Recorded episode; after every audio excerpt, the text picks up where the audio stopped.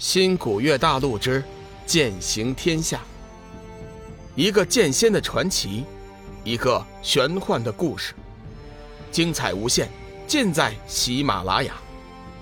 主播刘冲讲故事，欢迎您的订阅。第四百七十九集，幸福神情。龙宇厌恶的看了一眼四周的魔兽。心念间催动生命之灵，强大的生命灵气以他的身体为中心向四周弥散开来。那些魔兽顿时跑得无影无踪。我们继续往前走。龙宇低身走进了前面岩洞的入口，里面漆黑一片。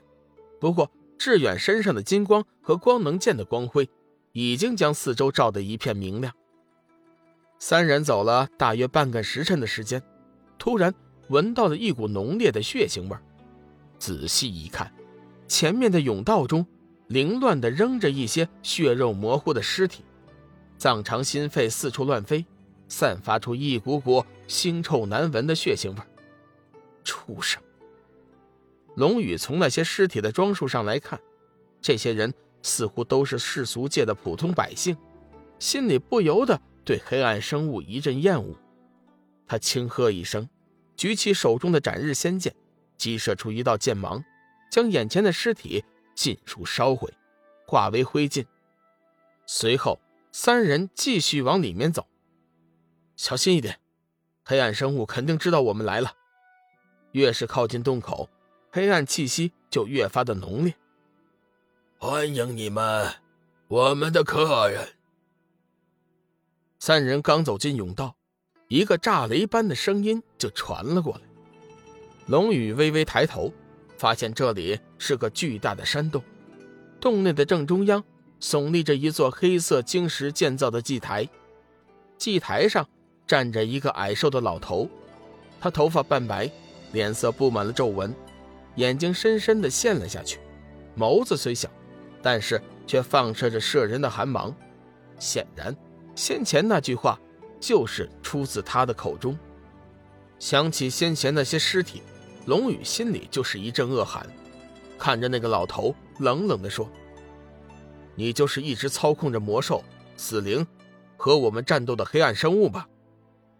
老头并不在乎龙宇的态度，反而微微一笑：“哈哈哈哈哈，不错，尊贵的客人，请允许我。”先做个自我介绍，我是伟大的黑暗之主座下的黑暗祭司罗斯威。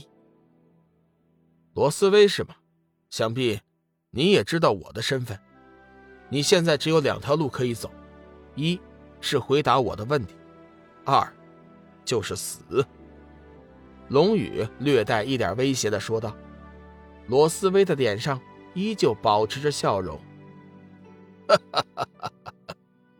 看来，为了生存，我只好选择回答你的问题了。罗斯威似乎是在示弱，但是他的脸上却没有一点害怕的神情。龙宇冷冷的喝问：“黑暗之主为什么要复活那些已经死去的修真？他是怎么做到的？”罗斯威眼中。闪过一道异芒，想了一下，说：“很简单，黑暗之主看中了他们的力量。我们要征服三界，君临天下，所以我们需要强大的力量。至于伟大的黑暗之主是怎么做到的，说来其实也非常简单。”那些死灵修真为了获得重生，和我们伟大的黑暗之主签订了协议，将他们的灵魂出卖，所以，我们伟大的黑暗之主就赐予了他们强大的力量和永恒的生命。罗斯威看似配合，其实所说之话皆是废话，并没有什么实质性的内容。哼。看来你是不打算活了。龙宇的眼中闪过一丝杀意。罗斯威摆了摆手：“不，你错了。我放你们进来，并不是想求死的，我是来求同的。伟大的黑暗之主，想和你们做一个交易，一个足以叫你们动心的交易。没等龙宇三人说话，罗斯威继续说：“伟大的黑暗之主非常欣赏你们，希望。”你们能够加入我们黑暗大军？幽梦冷哼一声：“哼，叫我们加入你们的黑暗大军，简直就是笑话。”漂亮的女士，请你先不要着急拒绝这件事情，恐怕不是你能做主的吧？罗斯威有意无意的看了龙宇一眼，龙宇抬起头，寒声说：“他说的对。”我是不会和你们合作的。罗斯威眼中闪过一道狡猾的光芒，笑道：“ 我想，你们可能还不了解我们黑暗之渊的政策。其实，我们入侵三界，并不是要毁灭三界。我们无非就是想证明，我们并不比三界的生灵差。”我们想用我们的行动，证明我们黑暗种族是个优秀的种族。我们完全有能力将三界生灵征服。我怎么能相信你们的用意呢？罗斯威感觉龙宇有些心动了，急忙说：“你根本就无需怀疑。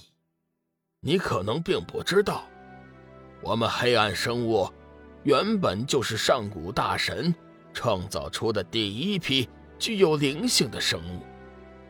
我们的本性并不坏，如果人类愿意和我们相处的话，时间久了，你就会明白我们的心意。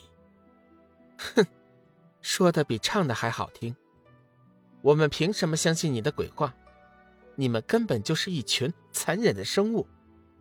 漂亮女士，虽然我很乐意在你的眼前保持绅士风度，但是你一再出言侮辱我们伟大的黑暗种族，是可忍，孰不可忍？我希望你能注意一点你的言行。罗斯威阴沉着一张脸说道：“幽梦有龙宇做靠山，一点都不害怕黑暗祭司的威胁，冷哼一声。”我说的全都是事实，你们残害修真，掠取元婴，而且还杀害人间界的普通百姓，原本就是一群冷血的动物。上古大神将你们抛弃封印，是正确的。听着幽梦的话，罗斯威再也无法保持脸上的微笑了，冷喝一声：“嗯，你想找死？”龙宇怒道。怎么，你的原形这么快就毕露了？我警告你一次，如果你再敢出言威胁幽梦，我现在就出手将你给灭了。感受到男人对自己的关心，幽梦心里一阵悸动，脸上露出了幸福的神情。亲爱的听友，大家好，我的新专辑《彩山鬼事》。已经上架了，是一本恐怖悬疑的书，请大家有空去听一下。希望大家呢能够点赞、订阅、评论，谢谢大家。如果手里有月票的，也可以呢投上你们宝贵的一票。